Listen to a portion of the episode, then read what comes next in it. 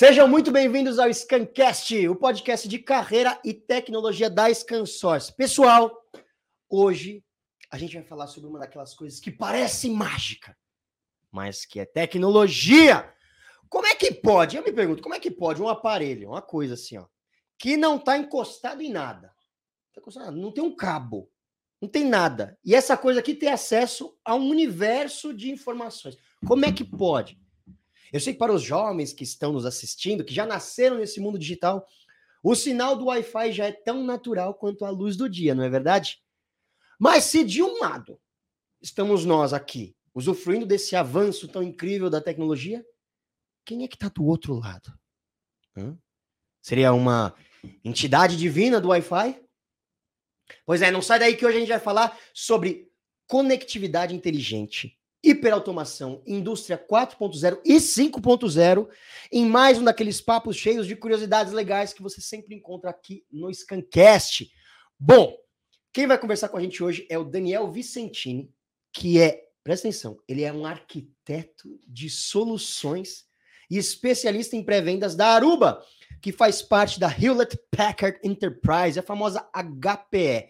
Ele que possui mais de 25 anos de experiência trabalhando com tecnologia. Seja muito bem-vindo, Daniel Vicentini. Tudo bom, Alberto? Beleza? Oi, pessoal. Tudo jóia?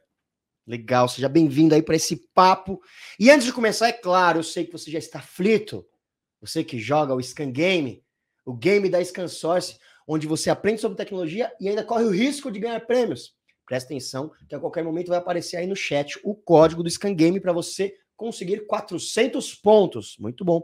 E claro, mais um detalhe que eu vou falar agora: temos aqui um belíssimo QR Code que ficará na tela para você acessar a qualquer momento as soluções da Aruba. Muito bem. Acabando as introduções, vamos começar logo esse papo que está incrível hoje. Daniel, fala um pouco de você para começar. De onde você veio, cara? Qual foi seu primeiro emprego? Bom, vamos lá, Alberto. É, eu comecei 25 anos, né? Você acertou Sim, mais 25. ou menos o número, né? eu comecei. Eu foi curioso, porque acho que desde criança eu tive contato com o computador, acredite. Que foi legal. ali, sei lá, meados dos anos 80, né? Não sei, acho que você nem era nascido ainda. Não, né? não era então, não. então muito pessoa, é, computador 8 bits, a gente, a gente ligava na TV, não tinha monitor né?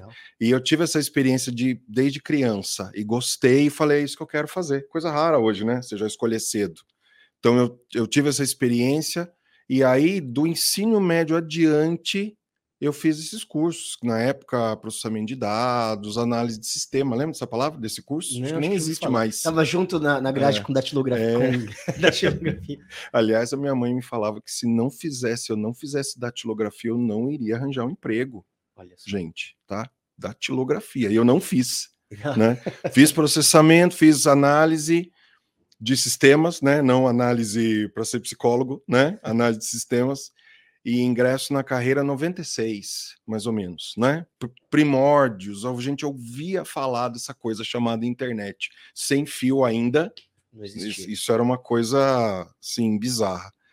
E eu começo nessa época em 96, Lá na universidade onde estudei, aliás, eu sou de Itatiba, né, capital do uhum. móvel colonial até hoje, aqui em São Paulo.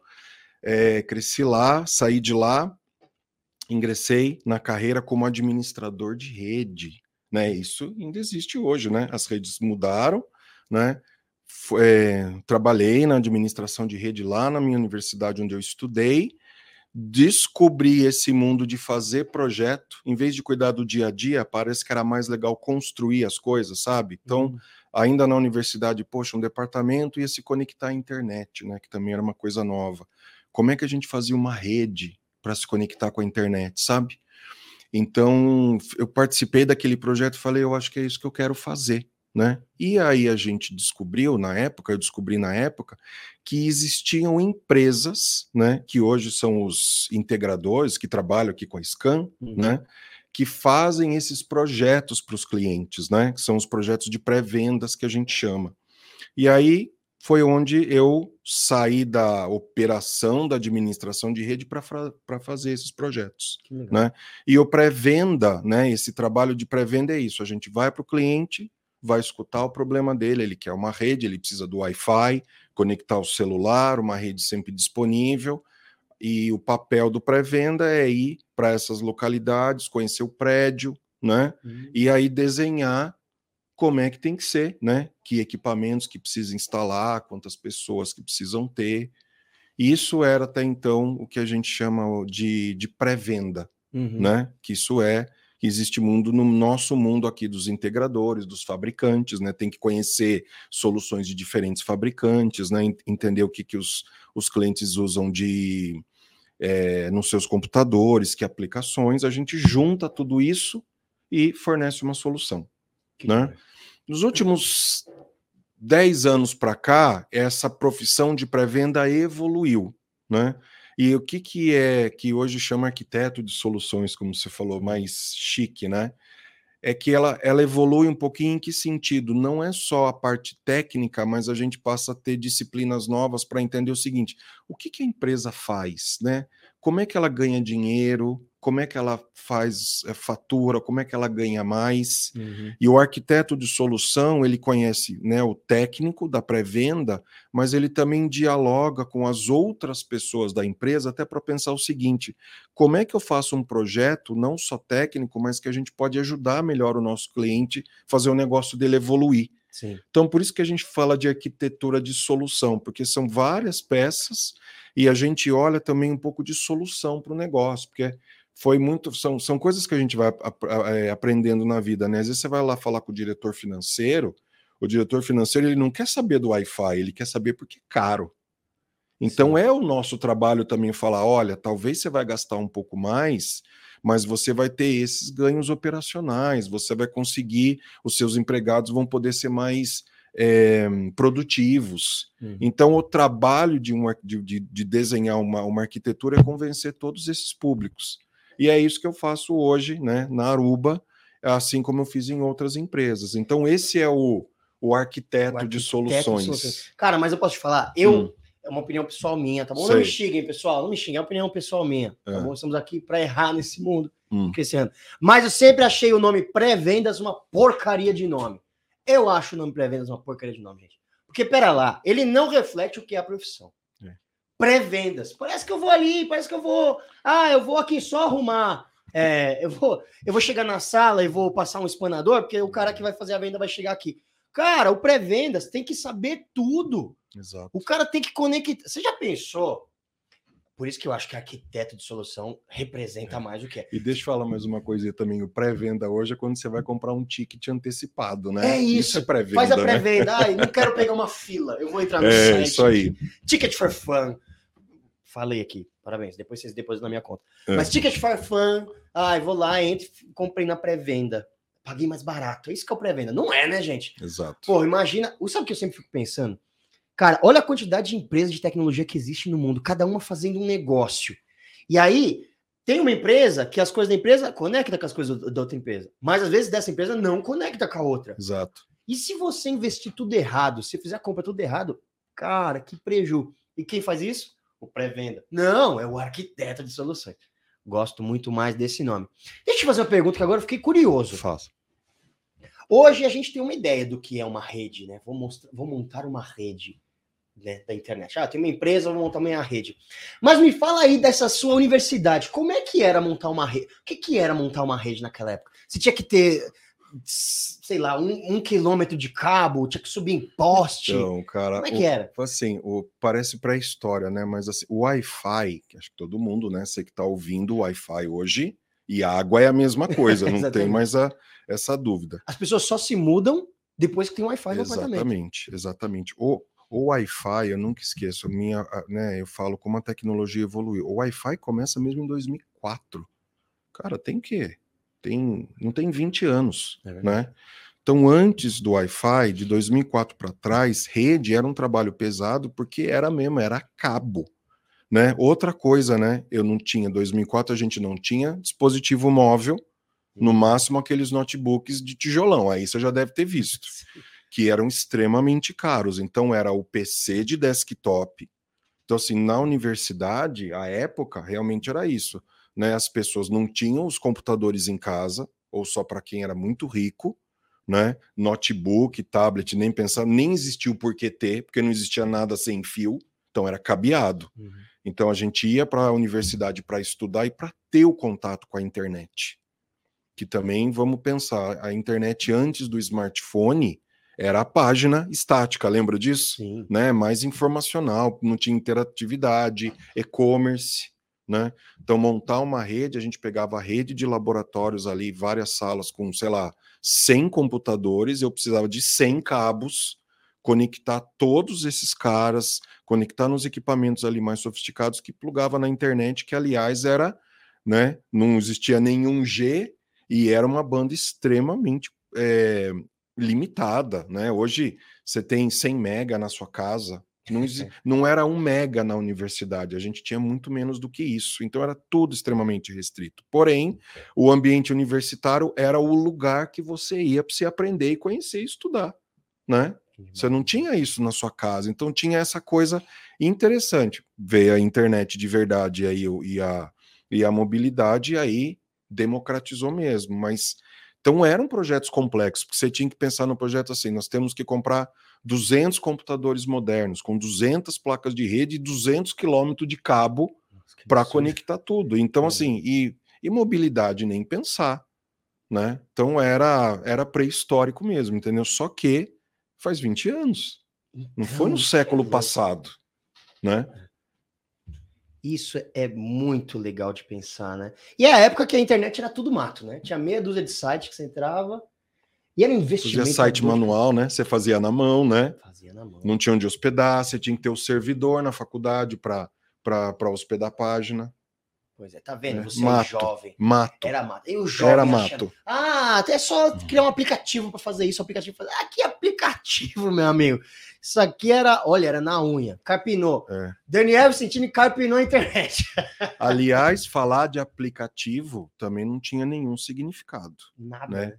Nada. Então era, era realmente, eu falo que o mundo é antes e depois da mobilidade, né? Antes e depois da mobilidade, eu acho que você deve ter umas perguntas aí Pô, um de mobilidade. A gente chega, mas o mundo era outro. Graças a ele foi legal, mas graças a Deus ele é muito mais legal hoje. Nossa, é, né? verdade, é verdade. A gente está se adaptando ainda a essa nova realidade, mas 20 anos. Não é nada. É, 18, não... né? 18. Menos ainda, né? 18.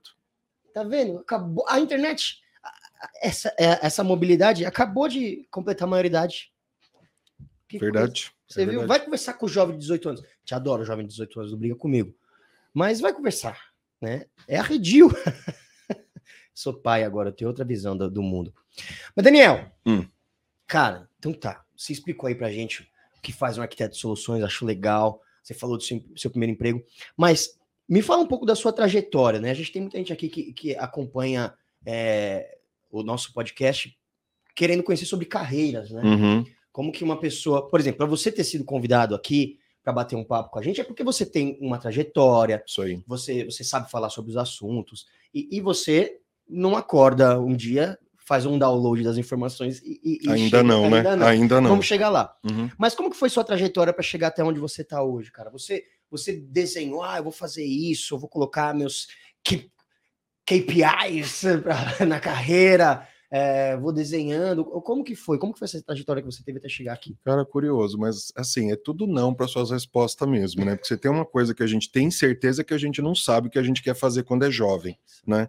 Quando eu ainda estava é, no ensino médio, e assim, a, a computação já foi uma paixão mas eu queria fazer editoração eletrônica. Eu nem sei se existe ainda esse termo hoje. eu nunca ouvi na minha vida. Gente, editoração eletrônica, por exemplo, sim, o Photoshop. O hum. Photoshop é um produtaço ah. que existe desde os anos 80 e 90. Editoração eletrônica hoje é uma coisa assim tão comum, mas esquece o jornal, né? Existia o jornal em papel, uhum. feito na gráfica, e a editoração, a editoração eletrônica era fazer a mesma coisa no computador. Hum. Então, o meu primeiro emprego, meu primeiro estágio foi em gráfica. E as gráficas estavam saindo da tipografia. Que imagina o seguinte: fazer um cartaz, gente. Como é que era antes do computador? Viu? Final dos anos 90. Montava com tipo, com peças mesmo, feitas em fábrica com as letras. Você vai falar que isso parece coisa do século de, Não, de esse, dois mil anos atrás, isso é né? muito bom, né? Aí a gente pegava uma pedra, um é. porrete. Mas O Alberto, é o seguinte: a tipografia, imagina o seguinte: existia é uma profissão na gráfica que era o tipógrafo. Uhum. O tipógrafo ia montar um cartaz.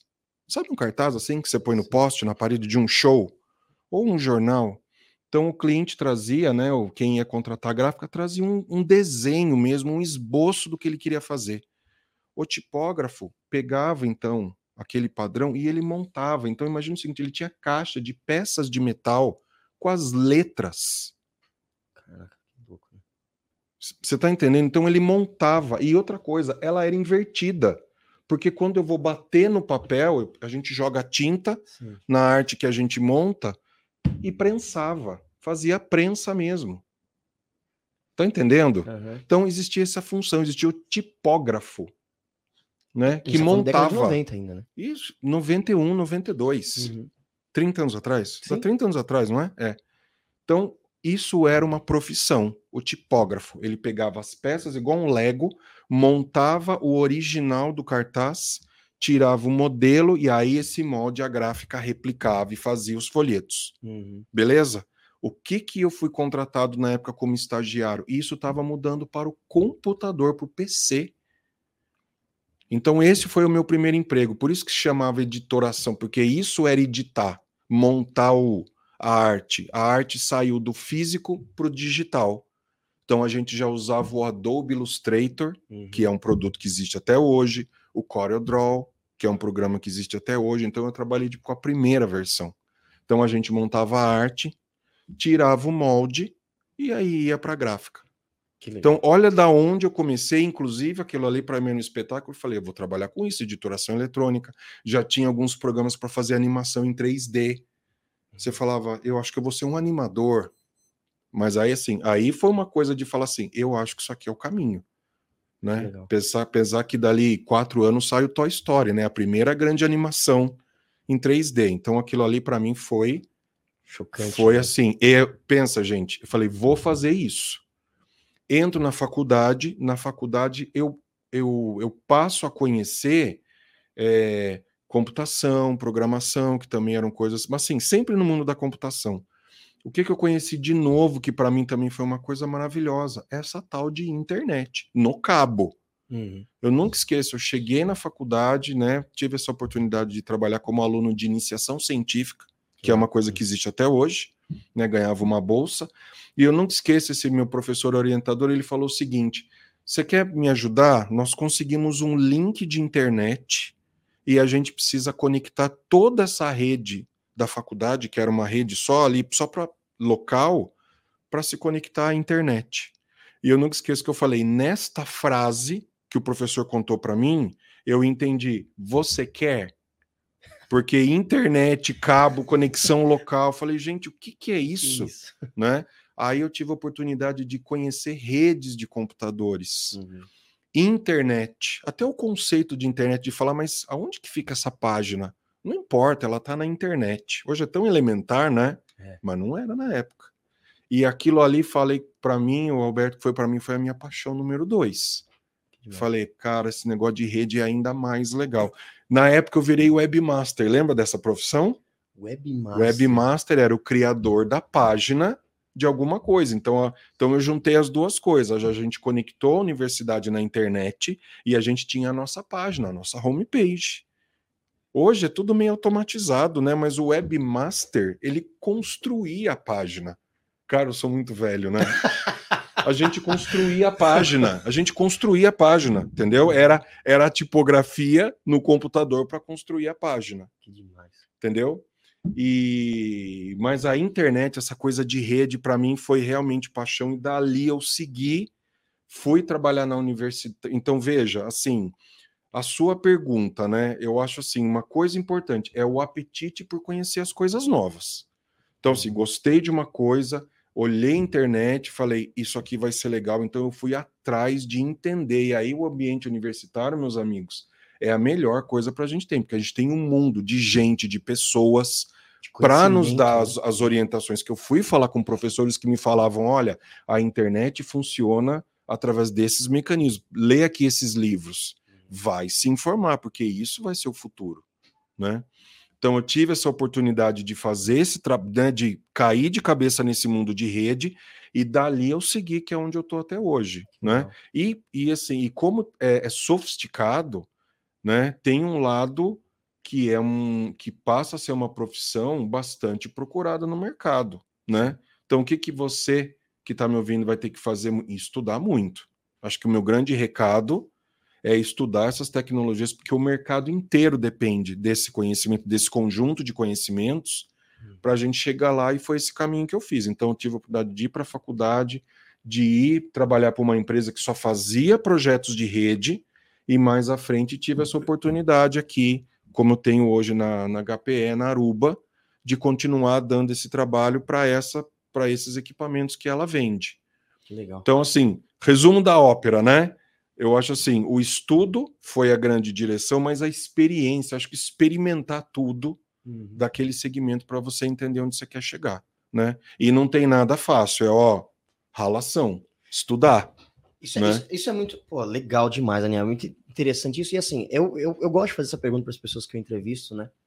Eu tenho aqui a oportunidade de entrevistar pessoas que são, pô, CEOs, pessoas diretores, são pessoas uhum. bem, bem sucedidas em Sei. suas profissões, né? Dentro uhum. do que se propuseram a fazer. E se tem uma coisa que eu vejo que é uma característica que está em todas as pessoas bem-sucedidas, é a eterna curiosidade. Cara, esse lance de você ser curioso e saber que a gente não sabe nada. Fala, cara, eu preciso descobrir qual é a próxima coisa. A próxima coisa, a próxima, a próxima coisa. Nada te derruba mais, nada te derruba mais, meu amigo, do que achar que você sabe tudo. Puta merda. Até falei quando você acha que você sabe, você fecha a porta para continuar aprendendo. E isso eu acho muito legal. É isso aí. Essa curiosidade, né? Esse, e, e, isso eu vejo que, pô, o cara que chegou mais longe foi o cara que nunca acreditou que já tinha atingido um local, né? Tá sempre estudando. E por que isso? O mundo é tão dinâmico, né? Parece cada vez mais coisa que se a gente for achar que a gente já aprendeu tudo, não. Agora já se construiu uma rede com cabos. Pois é, e, acho que, é, e tem mais uma nessa. coisa também na nossa área, né, Alberto, que é o seguinte: tudo que você sabe, daqui dois anos, a chance de não servir para nada. ela é altíssima, então é uma profissão que a gente tem que cair de cabeça. Eu não estou querendo dizer que você tem que ficar lendo um monte de livro, mas vai se informar hoje, ver vídeo, fazer laboratório, participar de treinamento, conversar com outras pessoas.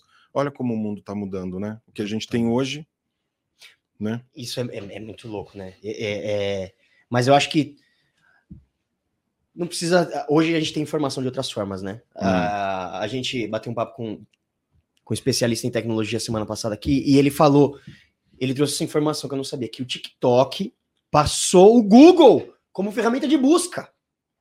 A galera tá fazendo mais. Essa nem eu tava sabendo. Pois é, isso para mim foi chocante.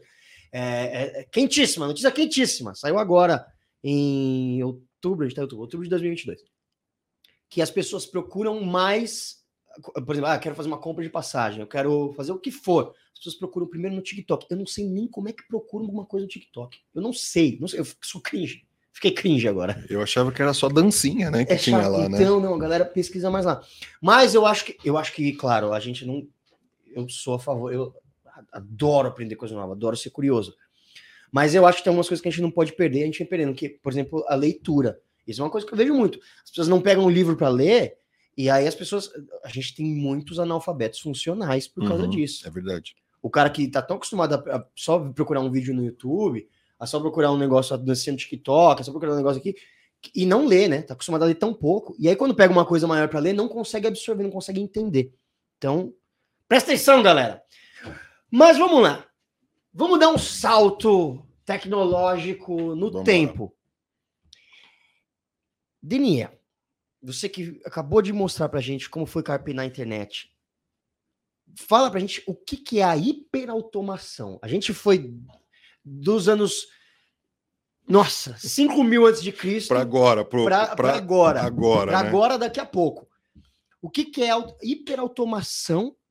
E fala um pouco das tecnologias da Aruba quais são as tecnologias que ela tem para oferecer nesse sentido? Falo, falo sim. É, hiperautomação é uma coisa, é uma, é uma palavra que eu falo que a gente tem que tem que deixar concreto, né? Porque significa um monte de coisa e tem um monte de definição.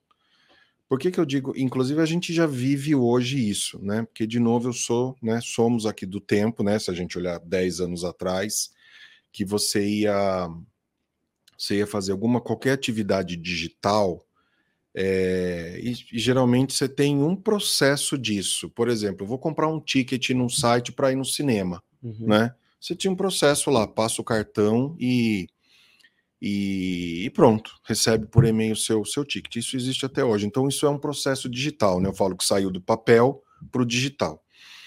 É, e isso é autom... existe uma automação aí, certo? Você fez umas, apertou uns botões lá e recebeu os, e você recebeu o seu ticket.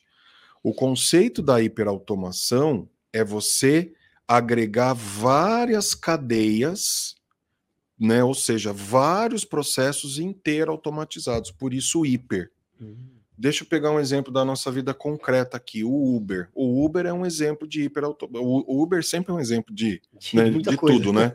Não, o que eu digo é o seguinte: você, você ia chamar o táxi, não é? Você tem que ligar. Isso é um processo. O cara tem que vir, tem que chegar, isso é outro processo. Você tem que pagar o cara, né? O taxista. O que, que você faz hoje no aplicativo? Você chama o cara, né? Você chama o táxi, o aplicativo escolhe o taxista mais próximo, não é isso? Uhum. Escolhe o taxista mais próximo, já chama ele, ele aceita, já pede o seu cartão, já te cobra, e aí depois você só acompanha o carrinho chegando, não é? Sim. Então, não sei se vocês estão me acompanhando, são vários processos. Isso é só, só para a gente, assim, é o meu conceito. É, tem outra, uma, uma outra palavra para isso que eu, que eu ouço muito, que é a tal da, da transformação digital. Para mim, eles significam a mesma coisa. Hum. Você pega uma cadeia de processos e integra tudo. Então, isso é hiperautomação. O que, que significa? Um monte de sistema automatizado que tem que estar tá integrado. E aí você só imagina, hoje, onde estão esses sistemas? Estão dentro de um data center, eles estão na nuvem, eles estão num parceiro de serviço. Quando você paga lá o cartão, existe um sistema que está te cobrando isso, que está em algum lugar que você não tem a menor ideia, certo? Uhum. Então, é, eu preciso conectar tudo isso. Então, hiperautomação, eu falo o seguinte: é tudo isso junto e funcionando, né? E a gente pode levar isso para qualquer é, para qualquer segmento de mercado, né? É isso que os mercados estão procurando. É, como é que a Aruba, né, que é uma unidade da, da, da, da HP Enterprise, ajuda, né? A gente, né, a, a empresa tem uma série de tecnologias de rede para a gente prover conexão para os escritórios, para os data centers, para a gente manter essa rede em pé o tempo todo para que tudo isso funcione. Porque você concorda? Se uma perninha do processo der erro, o processo não acontece, não é? Concorda? Vai dar uma falha. Se vai dar uma falha, vai dar uma insatisfação para o usuário. Os, concorda? Se der. Se isso falha uma, duas vezes, você não usa mais aquele serviço, não é? é? Então as empresas elas estão ligadas nisso. Então o nosso trabalho não é só fornecer a conectividade, o Wi-Fi, etc., mas ter toda uma tecnologia para manter essas coisas funcionando. E para acabar, é um pouco isso, né? A rede tem que ter inteligência. Se falhou, ela tem que tomar uma alternativa automática. Por isso a gente volta para a hiperautomação, entende? Então é tudo junto para que a gente mantenha as coisas 24 horas no ar. Isso é a minha definição para hiperautomação. hiperautomação. Que demais. É, é, muito doido para pensar. A gente está o dia, o dia a dia, eu vou falar de mim, né, óbvio. Uhum. A gente está o dia a dia inteiro sempre trabalhando com tecnologia, mundo digital, e eu não paro de me impressionar com tudo isso. Então, basicamente, o que você está dizendo é o seguinte: teve um cara que eh, criou um sistema incrível, extremamente apurado e bem feito para a tecnologia de pagamento. Teve outro que criou um sistema incrível, extremamente apurado para a tecnologia não sei o quê. Né, né? E aí tem várias tecnologias extremamente bem feitas. E aí, quando a gente fala de hiperautomação, e como você bem colocou, quando a gente está pensando em cada empresa, e aí a gente volta a ter um arquiteto de soluções. Exato. É o cara que vai descobrir.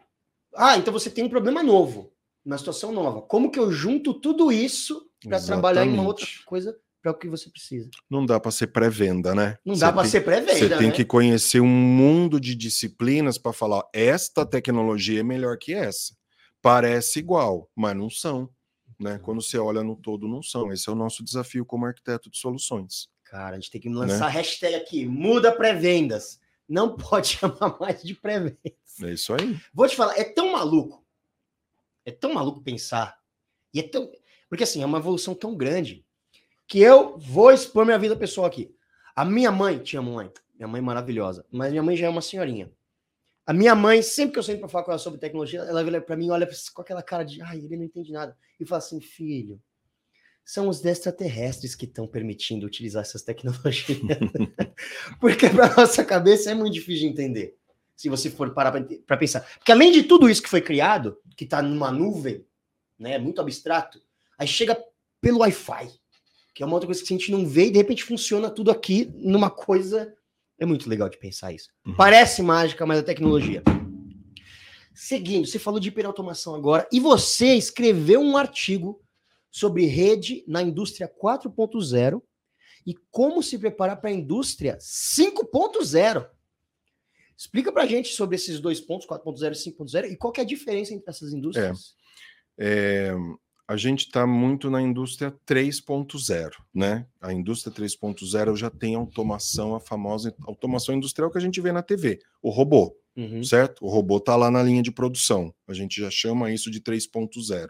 Né? Tudo que vem adiante é muito mais processo manual. Né? Inclusive chama chama 3.0 porque está mesmo ligado à Revolução Industrial. A Revolução Industrial tipo, foi a 1.0. Né? Uhum. E a 3 a gente passou a ter o robô. A 4.0, que alguma parte do mercado já andou, já, já é um pouco dos sistemas integrados. O hum. que, que isso significa? O robozinho está trabalhando lá na linha de produção e eu tenho um sistema de controle de produção onde um aonde o diretor ali daquela, daquela fábrica sabe o seguinte: as minhas metas vão ser atingidas, né? Por exemplo, eu preciso produzir 200 peças desse, desse produto. Do jeito que as coisas estão caminhando, eu vou produzir, eu vou atingir, eu vou ter um excedente. Hum. Então já é um pouco das coisas automatizadas, né? Isso é o 4.0. O que, eu, o que eu chamo, eu não, né? O mercado chama de 5. Nós vamos trazer é o mesmo conceito da hiperautomação. Uhum. Imagina agora, não é só eu ter essa informação, imagina ter o, a informação do mundo de todas as minhas fábricas. Uhum. Então, quando eu deixo tudo integrado, é, imagina as coisas que a gente pode fazer, dando, dando um exemplo prático. Eu estou ali na minha linha de produção. É, e eu consigo saber online, por isso das coisas integradas, e, e, e, eu, e eu, vou fazer outras consultas aos, aos outros sistemas, por isso da hiperautomação, para falar o seguinte: eu estou produzindo aqui nessa taxa, mas olha só, eu tenho mais pedidos dos meus clientes. E eu tenho, estou vendo aqui online que eu tenho outras fábricas com materiais é, ociosos, seja máquinas ou materiais. Uhum por que não, já que eu tenho essa informação, disparar para as minhas outras fábricas me ajudarem a atingir esse, esse, esses pedidos de compra e realmente chegar para o meu cliente e falar assim: meu cliente, você pediu 100, mas eu posso te, te, te entregar 200, logo aumentar minha receita. Uhum. Você está entendendo um pouquinho? Até então, isso é. Deixa eu ligar para alguém da fábrica X, deixa eu falar com outro diretor. Imagina você ter isso online. Então, isso é um exemplo claro de hiperautomação, que é o sonho. Então, então, assim, é como se eu pegasse coisas isoladas e criasse um sistema só. Eu tenho meu sistema de fábricas conectadas. A gente, então, de novo, a indústria 5.0 é um caso de hiperautomação na indústria, porque eu posso ter tudo isso online. Uhum. Imagina também, vamos pegar um outro exemplo, da mesma forma que eu posso fazer isso, eu posso acompanhar a tendência de produção e talvez detectar que eu vou ter uma falha no futuro né? Olha, uma, uma certa linha Fabril está produzindo menos ao longo do tempo, pode ser uma tendência de falha. E não sei se você sabe, pior coisa que existe para o mundo de mundo industrial é linha de produção parada. Às vezes são milhões. Então, poxa, a gente faz uma análise de tendência para falar, ó, vamos fazer uma, uma janela de manutenção, corrigir o robozinho aí para continuar a, a produção no dia seguinte. Então, assim, te dei dois exemplos de como a, a, o, benefício da hiperautomação e a indústria 5.0 é um pouco disso, né? Como é que a gente pode fazer ganhar mais dinheiro e, e, e diminuir custo, né? Por exemplo, nesse caso, do custo operacional. E para fechar, ainda na indústria 5.0, se você aí procurar, você vai ouvir falar termos como é, é, personalização. Né? Uhum. São, isso já é uma coisa mais é, visionária, mas eu acredito que vai, que vai acontecer. É aquela história: eu quero um carro dessa cor e eu quero deste formato. Então, por que não atender esse tipo de demanda? Isso está dentro da indústria 5.0. Eu quero ter um eu quero um produto customizado para mim. Que demais. Entendeu? E aí, por que não pegar vários produtos customizados similares e criar uma linha de produção para aquilo por um período? Então hum. a uhum. ideia é muito extravagante, mas a hiper, mas, mas a hiperautomação permite isso. Eu tenho que ter tudo conectado, porque precisa fechar conta, né? Uhum. Até então não dá para você falar, vou te produzir uma peça. É. Agora, peraí, se eu juntar o mundo inteiro, eu tenho 100 mil clientes. Talvez eu possa dar luz a esse produto. Esse é um sonho, não? e cobrar mais caro, Sim. porque é um produto premium. Então, esse é o sonho de qualquer é, dono de qualquer organização que queira é, se beneficiar da hiperautomação. Indústria 5.0 é um exemplo. Que demais. Eu nunca tinha pensado nisso. Lucas, já pensou, cara? Você manda um pedido para a fábrica de carro. Eu quero o meu carro em formato de jacaré.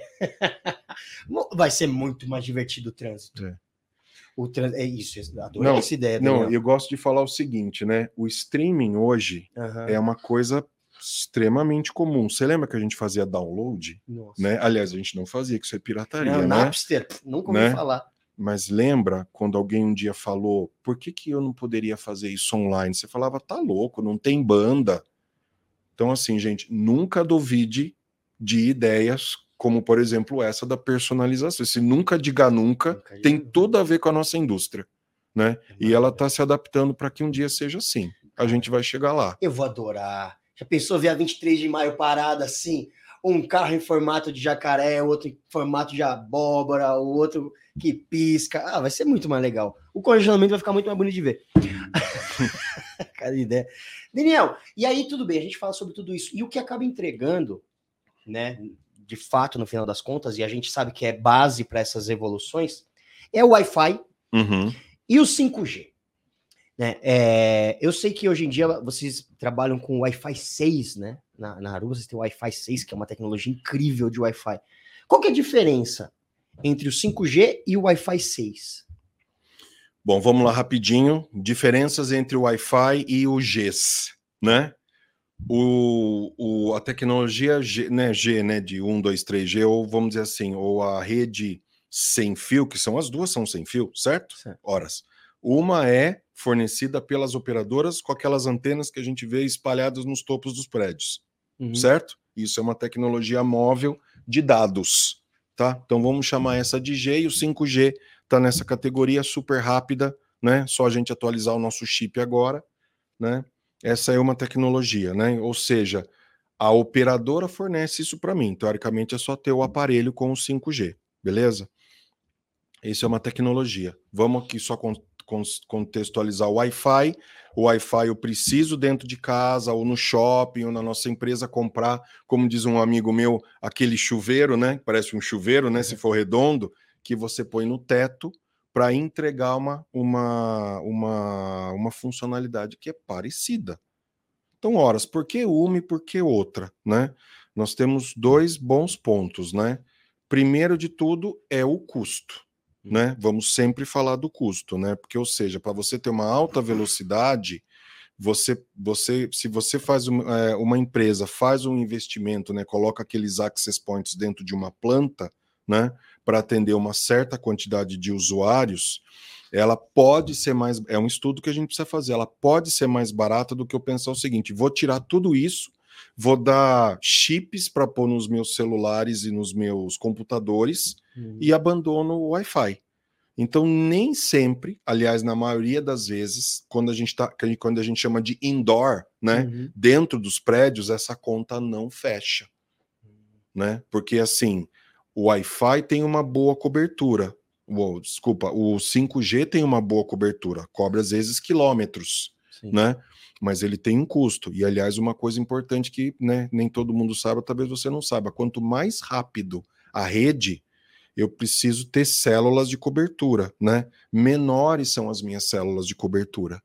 Então eu preciso pôr mais antenas, mais estações de rádio base, são investimentos de milhões. Sim. Então você imagina o custo desses chips para que o meu 5G para que eu tenha 5G para todo mundo. Você está me acompanhando? Sim. Tá, então. Mas peraí, vou só fazer um parênteses aqui Sim. que eu acho legal. É. É, só para a gente deixar claro. Os, a velocidade do 5G, quanto mais rápido ele é, mais perto de uma antena você tem que estar. Exatamente, o exatamente. 4G, mais longe da antena você tem que estar. O 3G você pode estar bem distante. Por isso que o investimento é alto e se você acompanhar é o seguinte, começa nas capitais e nem todo lá na minha grande Bragança Paulista, que é onde eu, eu mexo, é onde eu vivo hoje, não, eu, não, eu não acho que vou ter um 5G tão cedo, porque tem que ter o tal do interesse de tráfego. O que, que significa? Existe assinante suficiente para fazer o investimento uhum para que eu possa ter o serviço. Sabe aquela história do ovo da galinha? Hum. Então, assim, o 5G certamente é um futuro promissor, mas ele não, não em todos os casos ele vai atender. Da mesma forma, se a gente olhar do outro lado, é o, o Wi-Fi.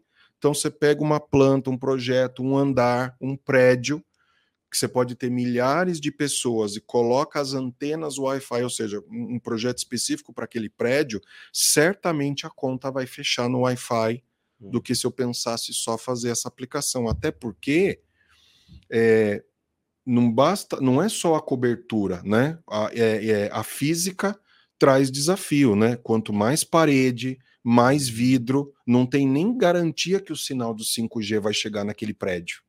E aí eu vou precisar complementar com o Wi-Fi. Então, não sei se você está acompanhando. Final do dia, minha resposta as duas são boas, mas são complementares. Eu preciso considerar aí, como arquiteto de soluções, uhum. eu preciso considerar quantas pessoas vão usar, que velocidade eu tenho, se o sinal chega, Sim. né? E a gente fala o seguinte: grandes projetos, na verdade, acabam tendo a complementariedade, elas são muito complementares, né? Por outro lado, se a gente pegar um outro tipo de caso de uso, você pega assim, mi, é, mineração. Hoje você tem tudo conectado na mineração. Então, dependendo do caso do projeto cliente da região, não tem operadora lá. Uhum. Então, a gente acaba fornecendo uma solução completa de Wi-Fi, outdoor, que a gente pode chamar, para cobrir aquela área gigantesca. Né? Então a gente usa essas variáveis aí. Não sei se ficou um pouquinho Não, claro, né? Para mim, tá, né? acho que ficou bem claro. A gente vai ter esses dois mundos, porque assim, uma atende, mas não todos os casos, e a outra também atende, mas não todos os casos. E outra coisa, você já viu notebook hoje com chip 5G? Você não vê, né? No máximo você compra aquele USBzinho, né? Sim. Por quê? Porque historicamente o Wi-Fi é mais barato. Uhum. Né? O Wi-Fi é mais barato, custa. As redes celulares custam. Né? Isso que tem um tablet aí que seria um meio termo, né? Meio Exa caminho. Exatamente. Ele é legal para mobilidade, é, mas, por exemplo, que a gente tem um desafio hoje, uma aplicação às vezes crítica, é melhor a gente pensar em usar Wi-Fi do que o 5G, porque dependendo da região onde você está se movendo, você não vai ter essa cobertura. Né? Então, eu acho que custo e a prioridade do, do, do porquê que você quer aquele, aquele, aquela rede sem fio, ela é determinante para escolher se você vai usar A ou B. Legal. Né? E você, você já explicou, apontou um pouco isso. Mas como que está o cenário brasileiro hoje, quando uhum. a gente uhum. fala em, em, implantação de 5G? É, é há um ano e meio atrás, a Anatel, vamos dizer assim, para simplificar, regularizou e liberou. Então, hoje, você deve ter acompanhado algumas notícias, as, as, algumas capitais já estão em implementação uhum. né, do 5G e normalmente vão começar mesmo pelas capitais. E ela está num, num estágio inicial por várias razões. Por exemplo, nem todo celular hoje, né, a grande maioria não atende o 5G. Sim. Ou você tem que estar tá trocando de aparelho, né, ou você tem que estar tá trocando de chip, dependendo da operadora. Então eu, eu vejo 5G se estabelecendo mais dois, três, quatro, e a, até o próximo G, né? É. Certo? Até o próximo G é essa estabilização. E aí, para o nosso interiorzão, é assim, para você ter uma ideia, nós temos áreas onde está chegando o 4G. O Brasil é continental, é, né? Mas que veio para ficar é indiscutível, porque com as velocidades que eu já vi, né? Você pensar em uma série de aplicações como, sei lá, uma telemedicina, né? Lá num, lá num lugar ermo que você não, às vezes você não tem gente de TI, você não tem técnico. Você concorda? É muito mais fácil claro. que eu tenha uma cobertura 5G para fazer uma telemedicina, né? Totalmente. Então, assim, vai depender de muitos fatores, né? mas está indo, tá caminhando. Nós estamos atrasados pela regulamentação, mas você sabe como que é o Brasil, né? Nós somos bons de, de chegar, né? A gente sai atrasado, mas a gente, a gente chega, chega, lá rapidinho. Isso é verdade. Né? A gente é bom em correr atrás. A gente é bom em correr atrás, boa. E, e na hora de montar uma rede Wi-Fi em um ambiente aberto, né? hum. Sei lá, eu tenho lá, abrir minha. Juntei dinheiro, abrir minha franquia. o sonho do, do brasileiro. Ei, juntei, agora vou deixar de ser. Vou virar chefe. Hum. E aí, básico, preciso oferecer Wi-Fi. Montar o Wi-Fi num ambiente aberto é mais difícil do que num ambiente fechado? Porque o, o vento leva o Wi-Fi embora. O que acontece, cara? Graças a Deus, não, né?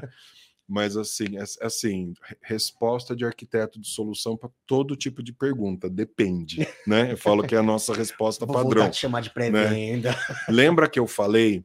Olha que interessante. Lembra que eu falei que parede, né? O, o, o, o projetista de um projeto de rede sem fio, seja 5G ou seja Wi-Fi, esse que a gente está acostumado, mas é sem fio, né? O sonho do projetista é um campo aberto.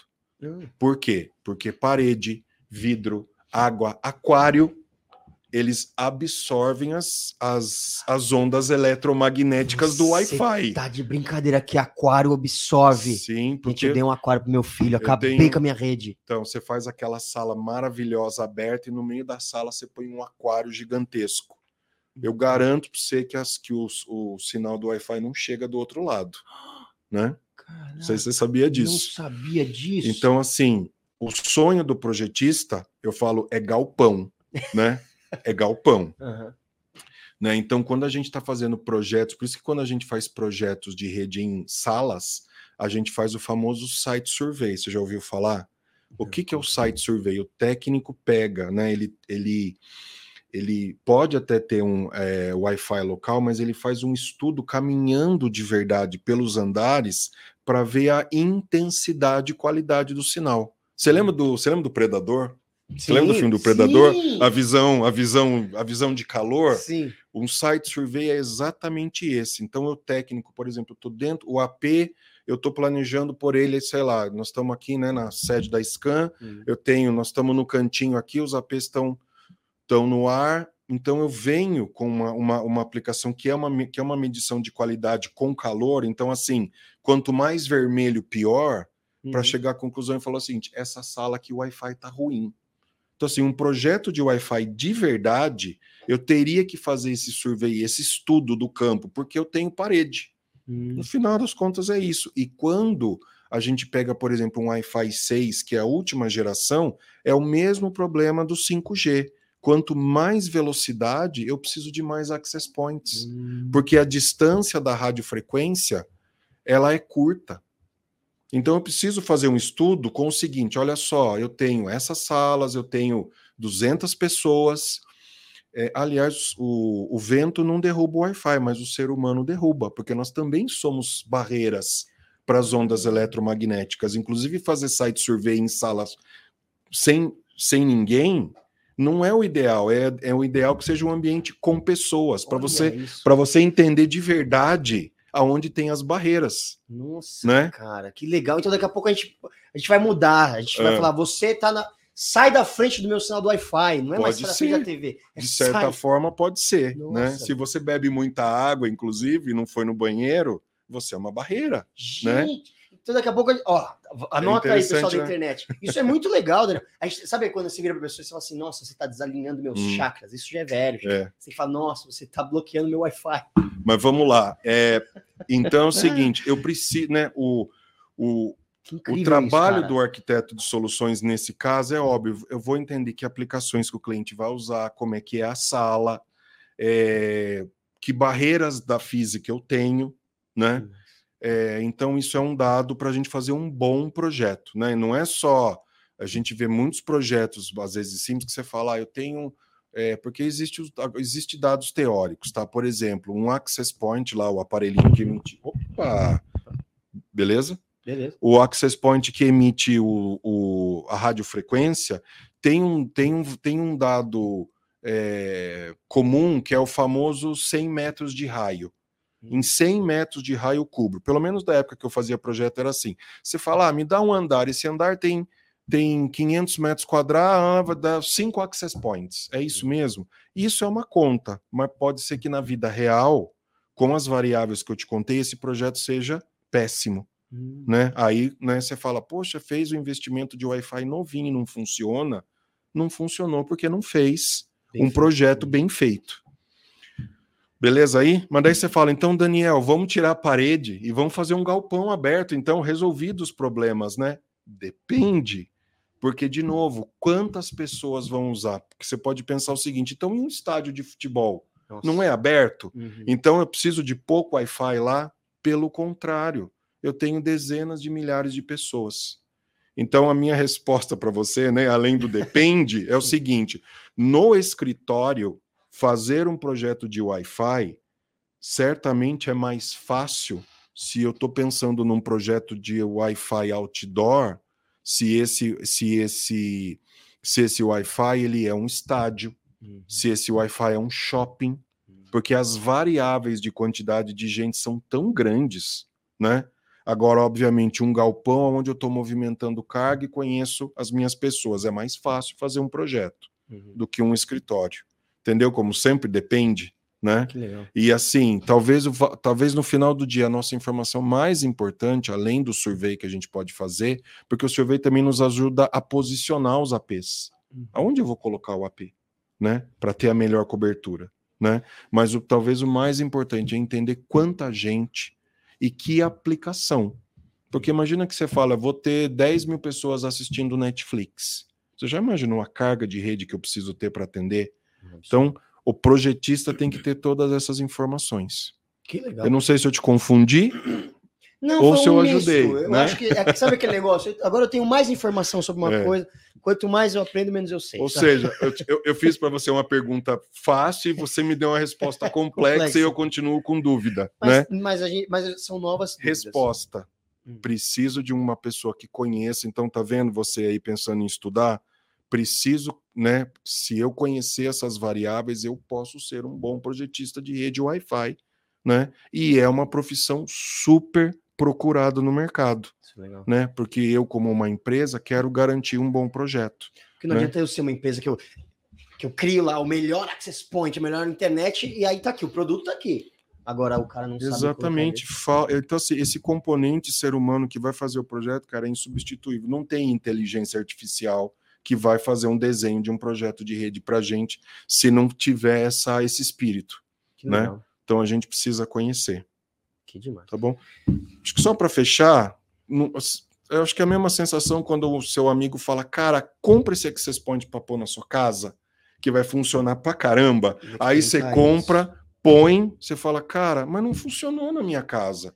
Uhum. Porque a sua casa não é igual à casa dele, entendeu? Hoje, você tem o seu, né? Eu falo, né? Em média, são quatro, cinco dispositivos por pessoa dentro de uma casa, né? Uhum. Então, assim, já é uma rede quase profissional. Só que aí, de novo, a sua casa não tem aquário, a minha tem. Então, talvez o access point que eu comprei não seja o ideal. Né? Gente, eu não quero impedir ninguém de tomar a decisão de comprar o seu access point, tá? Ou o seu Mas aquário. Isso pode explicar por que, que talvez em, na casa X funcione e na casa Y não. Porque esse é o outro. É, quando a gente tinha cabo, eu plugava o cabo e acabou o problema. Esse cabo não existe mais, então eu tenho esse problema junto. Ah, né? A gente precisa conhecer um pouquinho mais, né, para fazer uma boa decisão, né? Total, total. E aí, esse ponto que você tocou, eu acho que é, é interessante. Na minha casa, hum. eu tô com a minha casa, já fiquei preocupado, uhum. tô pensando em casa aqui. Comprei um aquário pro meu filho. Passa o cabo, passa o cabo. Né, ou então, assim, não, mas o que acontece muito? A gente. Uma grande realidade do brasileiro. Cara, a gente tem lá o nosso aparelhinho, que a gente não sabe nem chamar o nome, é o aparelhinho. Uhum. Tem o aparelhinho da NET, tem o aparelhinho da Sky, tem o aparelhinho da Vivo. É. Tá, eu, eu, na minha casa, eu tenho o aparelhinho da Vivo. Eu hum. uso lá o aparelhinho da Vivo a cada. Pelo menos na sala ele funciona, ele tá né? o Wi-Fi até na sala funciona, né? Exatamente. né? Todo mundo sabe, onde não funciona o Wi-Fi é, onde é deitado na cama. É onde você quer. A uhum. sempre para de funcionar, tem que colocar o você 4G. Sabe, você sabe, não sei se você vai fazer essa pergunta, você sabe por que não funciona até o seu quarto? Por quê? Porque a anteninha dele está embutida ali dentro da caixinha, então ela tem uma distância curta.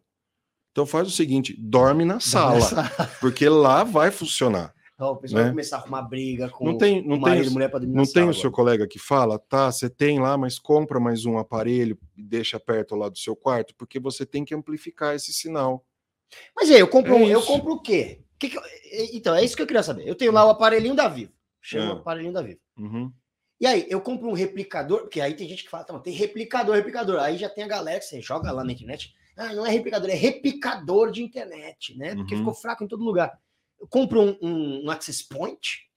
Aruba, quero um access point aí, o mais incrível que vocês têm de Wi-Fi 6. Encaixo na tomada e ele conecta, ele vai replicar a internet que eu já tenho, ele vai trazer outra internet? outro Wi-Fi? O que, que, que, eu faço para arrumar minha casa agora que eu tenho um aquário? É. Bom, a, a, a, resposta, ela, né? De, eu não vou falar depende, né? Mas uma resposta simples, geralmente esses aparelhos dessas, dessas, é assim, para o cara te cobrar uma tarifa baixa hum. da sua net, da sua internet, é porque é, é um, é um equipamento de curto alcance. Então, minha recomendação é desliga esse Wi-Fi dessa operadora, vem a internet lá, vai chegar lá na fibra, não vem? Sim. Chega lá. Eu desligo, e na minha casa eu faço assim: eu desligo a internet, compro um bom access point, vai pagar um pouquinho mais, mas esse acaba cobrindo a casa toda. Né? Hoje você tem alguns fabricantes que o, o, o access point é dividido em dois. Então, assim, a minha casa, eu moro lá no interior, dá para ter casa grande, eu tenho um, um, access point no primeiro andar e no segundo andar. Eles se conversam lá e, e o Wi-Fi cobre a casa toda. E a operadora que levou lá para mim é vivo. Lá em casa, sem muito merchan, eu desativei o Wi-Fi de lá.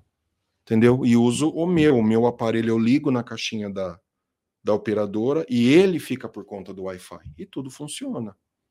Entendeu? Fiquei interessado, hein? É. Fiquei interessado. Meu, vivo. Meu filho, aí, mas... meu filho joga Fortnite todo dia à noite, ele tá lá no cantão da casa e é a melhor linha de base para saber que o Wi-Fi tá funcionando. É. Porque haja, haja banda, né?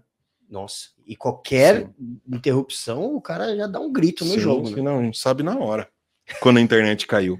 Que interessante isso. Gostei de ver. Ó, fica a tá. dica aí. Fica a dica. Vivo, sinto muito, mas é. Ou, ou pede já da Vivo um access point junto, né? Do seu projeto, né? Ah, a gente pode ligar lá. Pode, posso... Oi, Vivo. Faz uma coisa customizada. Porque, porque né? eles também dão uma amarrada na gente, né? Você tem celular, você tem não sei o quê. Ah, não, hum. te dou desconto aqui, desconto na fatura, desconto, é. desconto, e aí você fica. Exato. Mas gostei de ver. Posso, então quer dizer que eu posso ligar lá e falar, ô, me manda um access point aí? Sim, pagando um extrazinho, você faz isso. Tudo tem que pagar essa vez. É. e aí eu vou te fazer uma pergunta. Uma coisa, uma coisa é a gente a gente sabe no dia a dia, qualquer lugar que a gente vai, empresa, a gente sabe que o Wi-Fi, muito por conta às vezes de não ter sido bem feito e tal, ele é instável em alguns lugares, né? Uhum. né? Às vezes aparece que está conectado e ele não está, ou ele tá, mas cai. A gente vê isso no dia a dia, né? Poxa, uhum. o Wi-Fi não tá bom, entra no 4G, tá, tá. Uma coisa é a gente montar uma rede de Wi-Fi, que isso acontece numa cafeteria. Uhum. Você fala, puxa, que droga, não consegui acessar um negócio aqui, mas tomo um café e vou embora. Uhum. Agora, existem empresas que o Wi-Fi não pode cair nunca? Sim. E são as empresas que a gente da Aruba trabalha, né? Porque assim, o Wi-Fi, geralmente lá no, lá no café, aliás, ele é um Wi-Fi mais baratinho, né? Porque ele é uma cortesia, vamos uhum. dizer assim. Você vai num ambiente fabril hoje, eu posso ter o robô controlado por um controlador lógico sem fio. Uhum. E a gente chama esse mecanismo, inclusive, de manufatura discreta. Então, assim, é subsegundo. A controladora ela manda o comando para o robô, né? Sobe o braço, vira para a direita. Imagine isso parar. Então a gente chama isso de um Wi-Fi de alta performance. Uhum. Então, assim, a Aruba desenvolve esse tipo de produto, porque daí é um outro caso de uso, é o que não pode parar. Então, eu tenho soluções, por exemplo, que eu ponho dois equipamentos, né? Se um falhar, o outro assume. Eu meço essa qualidade para saber se ela está ruim ou não. Então, é uma série de tecnologias que a gente não costuma ter no nosso Access Point, nem na cafeteria, nem, nem em casa, uhum. que é outro patamar de valor. A gente chama até esses produtos de, de produtos de classe industrial, porque uhum. não pode não, não pode parar de funcionar de jeito nenhum. Por exemplo, você já ouviu falar de carro autônomo, de trem autônomo, né, de metrô, né, que às vezes funciona tudo controlado remoto, é com tecnologia Wi-Fi. Então não dá para pensar em falhar. Sim. Então aí a gente põe equipamentos de classe industrial, de, de classe enterprise, que aí nós estamos falando, daí assim é mais do mundo da Aruba, né? Que eu posso, eu preciso conectar milhares de coisas com alta qualidade. Então, você fala, né? Eu gosto de fazer um comparativo, né? O AP da nossa casa custa 100. Um AP Enterprise comercial, ele custa 10 mil, porque tem essa diferença. É como se eu tivesse 10 APzinhos desse dentro de casa, dentro daquele, né? Dentro desse Enterprise. É por isso que a gente, a gente garante o nosso Wi-Fi. Então, se você pegar outros segmentos de saúde, né? Uhum. Financeiro. Então, é isso que a gente chama de Wi-Fi empresarial, porque é feito para não parar de funcionar. A Aruba produz esses produtos, né? Cara, isso, isso é demais. É... Dá, então, tem como você. Tem como garantir uma conexão estável, estável 100% do tempo? Tem, sim, senhor, porque eu tenho um software, inclusive, lá dentro, para falar o seguinte: olha, eu estou conectado aqui com esse tablet, que pode ser o seu, por exemplo, e a qualidade desse sinal não está boa. Então, o próprio access point ele se comunica, né, com o seu o seu dispositivo também tem uma anteninha de rádio aí dentro, todo, né, para é, qualquer equipamento tem uma antena de rádio para se comunicar. Então, eles podem reconversar automaticamente para falar coisas do tipo: vamos conversar em outro canal, hum. né? Porque esse tem um pouco de interferência. Então, essas tecnologias são típicas desses access points enterprise. Então, você nem reparou, mas o AP, né? É, o AP falou para o seu notebook assim: vamos conversar em outra frequência, porque essa frequência não está boa. Você nem sabe que isso está acontecendo. Então, isso a gente não tem lá em casa, nós não temos no café, hum. mas é um tipo de tecnologia que a gente tem nos, nos, nos produtos enterprise. Que demais, tem uma né? inteligência né? aí, né? Você tem inteligência. Isso que a gente chama de inteligência de rede, a ponto de falar, vamos melhorar, e tudo isso é automático. Que demais. Legal, né? Muito e isso o arquiteto de solução precisa saber muito, até para escolher, até para dizer, ó, esse cliente, eu vou propor esse produto, o A ou B. Esse tem essa tecnologia, esse não tem, por isso que custa mais barato. Mas será que esse mais barato vai resolver o problema do Alberto? Hum. Talvez não, né? É verdade. E aí tem, tem uma outra coisa que eu vou aproveitar que você está aqui, tem que te perguntar isso, uhum. cara. A gente vê um monte de sigla. Hoje tudo é sigla também, é difícil. A gente quer. Sempre foi, eu acho. É, no mas, nosso mas mundo, pelo menos. Cada né? vez mais siglas, é. a gente fica louco. Eu falei que a gente já, assim, as, as siglas de três letras já acabaram. A gente usa as de quatro agora, né? Exatamente. É, é, mais ou menos isso. Essa que eu vou te perguntar tem cinco. É. O que, que significa? Deus. O que, que é a tecnologia SD-WAN? Vira e mexe, a gente está falando, não, putz, quero ler letras. sobre rede. Wi-Fi, sei o quê. Meu, joga lá, procura uma matéria e aparece SD1. Aí uhum. você começa a se perder. É. O que é SD1? Vamos começar com a WAN, com as três letrinhas, tá, né? WAN. A WAN, né? Aliás, curiosidade, né? Curiosidade, momento de, de curiosidade, né? A gente chama, a gente chamava, né, a rede cabeada, né? A gente chamava de é, desculpa, não é rede cabeada, é a rede local, né? A rede aqui hum. da empresa, né? Até então, cabeada. A gente chamava de LAN, né, de Local Area Network, ou seja, uma rede local, LAN. Aí, quando saiu a, a, as redes sem fio, virou W, já quatro letras, né? WLAN, que é a Wireless LAN, ou seja, é a rede local é, sem fio né? Então, inclusive, a gente usa um pouco esse termo e, o, e é, às vezes ele é meio confuso porque não existe mais LAN com fio, né? Tá todo mundo no Wi-Fi, né? mas, mas, mas o que, que significa no final a parte LAN, né, do, da, da terminologia aqui? A rede nossa, a rede dentro da empresa ou a rede da sua casa. Quando você fala minha LAN, é a minha rede local. Hum. E aí, próximo jargão é o WAN, né, com W, né, que aí é a rede wide, né, ou seja, é a rede que não é local, é o resto do mundo ou representa a nossa conectividade com o mundo externo. Então, o LAN está dentro de casa e a WAN está fora. Então, quando chega uma conexão internet dentro da casa da gente ou na nossa empresa, a gente chama essa conexão de WAN, porque uhum. a partir do momento que passar por aquele cabo, está indo embora. Beleza? Uhum. Então, isso é o WAN. E aí imagina o seguinte, aquele negócio, aquele, aquela, você tem a sua, o seu café, mas você não quer que o seu café pare de funcionar nunca, né? Porque, sei lá, você usa maquininha de cartão, Sim. você usa uma aplicação aí do seu café que está lá na nuvem, então você tem que ter conectividade. Se você tiver uma, uma WAN só, só um circuito de internet e ele cair, o seu negócio pode parar de funcionar, não vai? Ou uhum. o seu cliente vai lá, conecta na internet, na, na rede Wi-Fi, mas não tem acesso. Ele vai pegar o chapéu dele, vai embora e não consome mais. Então já virou uma questão de sobrevivência, eu ter disponibilidade sempre, uhum. certo? Está me acompanhando? Sim. Então, qual é, um, qual, qual é uma, uma, um caso possível disso? Então, eu contrato outra operadora. Eu vou ter dois links de One, beleza? Então, eu posso ter duas. E aí, o que acontece? Se cair uma, a outra funciona. Perdão, deixa eu tomar uma água aqui. Beleza? Tá, tá aqui me acompanhando, então? Sim as empresas hoje que dependem dos seus negócios e qual que não depende mais, acaba tendo duas, duas, duas conectividades. Só que o que acontece? Por uma questão estrutural de como funcionam essas redes, a gente acaba utilizando mais ou menos. Sim. Como assim? Um, enquanto uma operadora está funcionando, o outro circuito está lá parado. Certo? Uhum. O que, que significa? Mas você paga por ele. Então, a ideia do SD-WAN, a sua pergunta, é uma técnica, uma tecnologia para a gente usar melhor quantas conectividades eu tiver naquela localidade. Hum. Então, é uma tecnologia especial, onde o meu aparelhinho lá conectado do, pelos dois links ou mais, ele vai falar o seguinte: vou aproveitar melhor toda a conectividade que eu tenho para manter a aplicação funcionando. Então, é disponibilidade, ela é às vezes qualidade, não adianta só estar tá no ar se demora muito para processar o cartão de crédito, às vezes aquela operação para. Sim. Então o SD1 ele tem umas características assim: vou usar toda a tecnologia, vou medir. O próprio aparelho pode tomar decisão e falar nesse momento aqui, ó, o segundo link para a internet não está muito legal, acho que eu não vou usar ele não, vou usar só, o, não vou só, vou usar só o primeiro. Então eu também tenho inteligência. Porque se eu uso o link, o link, sabe que às vezes quando ele tá, ele vai e volta? Sim. O que, que adianta eu usar esse circuito?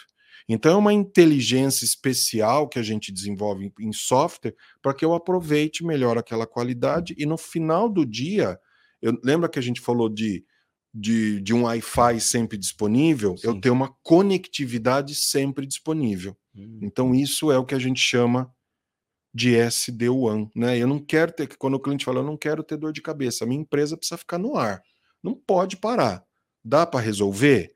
Se eu fizer um investimento de mais um link, uma, uma internet baratinha, a nossa resposta é sim, né? Esse foi um uhum. dos investimentos que a Aruba fez recentemente quando adquiriu a Silver Peak, a gente passou a ter esse portfólio que se chama Edge Connect, é o produto nosso empresarial para garantir que sob qualquer condição os nossos clientes continuem funcionando firmes e fortes. Que demais. Então, o SD-WAN da Aruba é o Edge Connect. É a família Aruba Edge Connect. Que demais, que legal. Ela que garante sua conectividade. Olha só, porque hoje em dia. Não basta só ter Wi-Fi, a internet tem que estar tá boa. Exatamente. tem que pensar, o arquiteto de solução tem que pensar em tudo isso. Tá vendo? Arquiteto de solução é muito melhor que pré-venda, me ajuda. e como que essa tecnologia da Edge Connect da Aruba impacta na área da saúde, por exemplo, né? Porque a gente pensa, pô, tá bom, uma coisa é, ah, minha tecnologia é para eu acessar a internet aqui, mas outra hum. coisa é, é, é Wi-Fi, é a conectividade quando está colocando a vida das pessoas. Excelente pergunta, assim, caso clássico. Vou dar dois casos clássicos. Hoje já está regulamentado, né, pela, pelo Conselho Federal de Medicina, que eu acho fantástico por causa do Brasil do nosso tamanho. Telemedicina. Uhum. Então imagina você ir lá no rincão do Brasil, onde você não tem especialista. É. Pediatra, geriatra, qualquer especialidade com a telemedicina liberada, poxa, o paciente pode ir até uma clínica da família, ele vai ser recebido por um médico especial, é, generalista, ah, certo? Porque é possível, né? Infelizmente, você não tem especialidade em todo canto do Brasil. Uhum. Então, o que, que a lei diz? Eu recebo o médico é, generalista no local, ele, a gente abre uma comunicação com um especialista que pode estar aqui na capital. E aí, você já pensou você ter acesso ao melhor saúde possível? O que, que precisa funcionar? A tal da videoconferência. Sim. Então, assim, é crítico essa comunicação, porque você resolveu a vida do paciente né? Mas eu preciso ter um canal de comunicação que funcione. Então, nesse caso, o SD-WAN está fazendo isso, ele está monitorando os links o tempo todo, ele toma decisão para garantir que a melhor comunicação da clínica da família até aqui em São Paulo, como exemplo, continua no ar. Então eu adoro esse caso, inclusive no meu artigo lá de conectividade inteligente, você está convidado, tem um pouco mais de detalhe desse tipo de problema que a gente resolve com o SD-WAN. Uhum. E um segundo caso que eu gosto muito, que é super comum no Brasil, que é radiologia. Hum. Né? Então, é, é aquela ciência onde a gente pega todas as imagens, tomografia computadorizada, tem toda uma sopa de letra lá. Eu mando isso para um lugar, né? eu mando isso para a rede, eu mando isso para a cloud. E em algum lugar do Brasil eu tenho um radiologista que analisa aquelas imagens para fazer laudo. Sim. Né? Isso já existe. E você imagina, Alberto, o volume de informação que é, porque não é uma, não é uma foto, né? Não. São, são baterias de fotos, às vezes vídeos, que eu preciso movimentar por essa, por essa rede. Então o SD-WAN permite utilizar isso melhor e às vezes acelera 10, 20 vezes mais rápido a transmissão dessas imagens, que é vital, às vezes, para você ter um, ter, um, ter um diagnóstico rápido. Então são dois casos que SD-WAN, você põe, né, diz a regra de negócio que você quer fazer e ela trabalha e a gente deixa todos os nossos clientes tranquilos, né? Porque só a conectividade tradicional não não ajuda mais. Com o SD-WAN ajuda. O SD, o SD eu digo que é o super. Né? Sei lá para que, que serve o D, né? É a minha super WAN. Sei né? lá o que, que esse D tá fazendo, esse D tá fazendo aí, né? O SD de WAN definida por software, software defined. Mas o que, que é esse software defined? Ele traz esse pulo do gato, entendeu? Para falar assim, o minha rede, esse, essa, chama PAX, né? Esse, esse mecanismo de, de, de imagem. O PAX é prioritário, cuida para mim. Ó, a telemedicina é prioritária, cuida para mim, tem que funcionar assim. A gente traz mais inteligência para a rede para a gente garantir que essas aplicações funcionem. É muito interessante. Que legal. E você tem, você tem três artigos que você publicou, né? Tem um super recente. Fala pro pessoal aí, quem quiser acessar e ler um pouco mais é. sobre isso, onde eles podem encontrar. Me procura no LinkedIn Daniel Vicentini.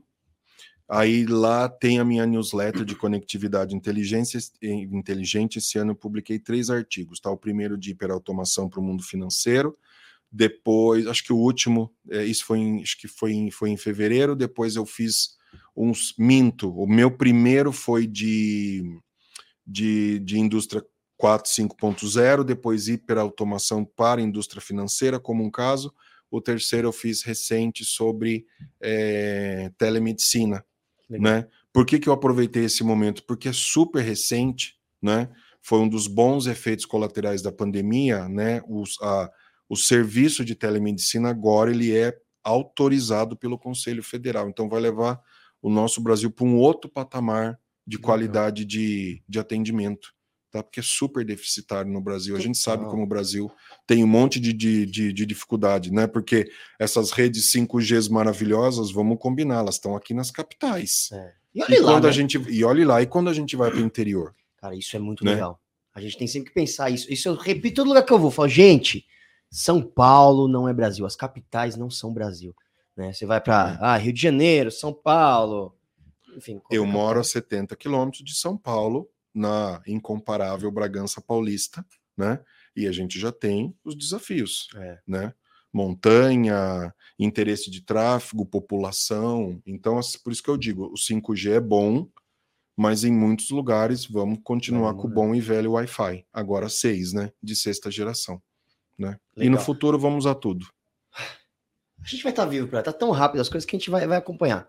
E falando ainda em saúde, polêmica. Polêmica, Lucas, polêmica. Seguinte, Daniel. Hum. Comentei aqui sobre minha mãezinha, mulher maravilhosa, tia mãe. Amo, né? Quem não é. amar a mãe, eu vou te falar um negócio, hein? A, o que eu quero te perguntar, falando sobre saúde, é verdade, isso rola muito nos grupos do Zap Zap, gente. Hum. Zap, não pode nem falar WhatsApp, quando for isso tem que falar Zap Zap. É verdade que as ondas de rádio 5G e Wi-Fi podem causar doenças e alterar o nosso DNA?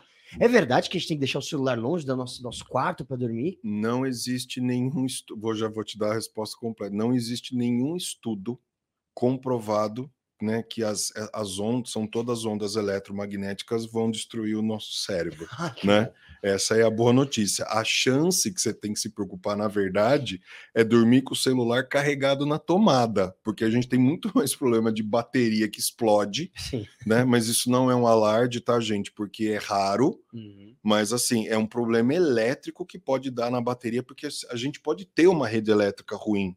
Não que os celulares do nada podem explodir. Isso é uma preocupação que eu queria deixar aqui. Mas a onda eletromagnética estar fritando o nosso cérebro é to, até o momento totalmente fake news, né? Não existe nenhum estudo, inclusive quando um produto, qualquer aparelho, né? A gente, a gente no Brasil aqui tem agência reguladora, que é a Anatel. Sim. Ela existe exatamente para isso, para validar nenhum produto que trabalha com ondas eletromagnéticas é, é, pode ser vendido se não tiver o selo da Anatel, que ela vai validar se tem essas conformidades de emissão, porque assim, nada impede de você produzir um aparelho que emita uma radiofrequência que pode destruir seu cérebro, entendeu? Mas a agência regula é, regulamentadora, a Anatel aqui no Brasil, ela faz todo esse teste para aprovar ou não o produto. Né? Inclusive, quando você vai comprar um produto e trazer para o Brasil, a ScanSource faz muito isso. Se ele é um, um, equipamento de radiofrequência e não tiver autorizado pela Anatel, é, é proibido de importar. Hum. Então, a gente só compra produtos realmente é, certificados e, e aprovados e a Anatel está em par e passo com todas as outras agências reguladoras. Então, são produtos que não devem fazer mal à saúde né? Porque é uma radiofrequência muito mais baixa. Se isso fosse, se isso fosse verdade, a gente, é, o rádio existe há quantos anos? 200? Sim. É radiofrequência do mesmo jeito, uhum. né? Nós não temos. Você conhece algum avô aí que a cabeça explodiu ouvindo rádio? Ainda mais que a gente ouvia, ouvia o radinho, ouvia aqui, o né? radinho na orelha, né? É. Aliás, é uma, é uma faixa de frequência muito mais alta do que a que a gente usa hoje no 5G e no Wi-Fi. Que legal, que legal. Né? Aliás, uma curiosidade, você sabia que a primeira transmissão de rádio foi feita no Brasil, aqui na capital de São Paulo? Foi, e foi um padre.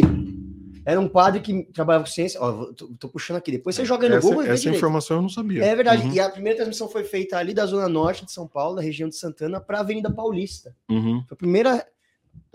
Aproximadamente 200 anos aí. Aí também, né? Me ajuda. Tô tirando a cabeça aqui, não vou lembrar a data.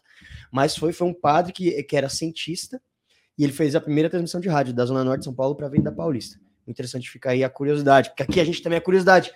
Vou deixar uma curiosidade, então, claro. para vocês pesquisarem. Pesquisem quem foi a moça, porque foi uma mulher, que inventou o Wi-Fi.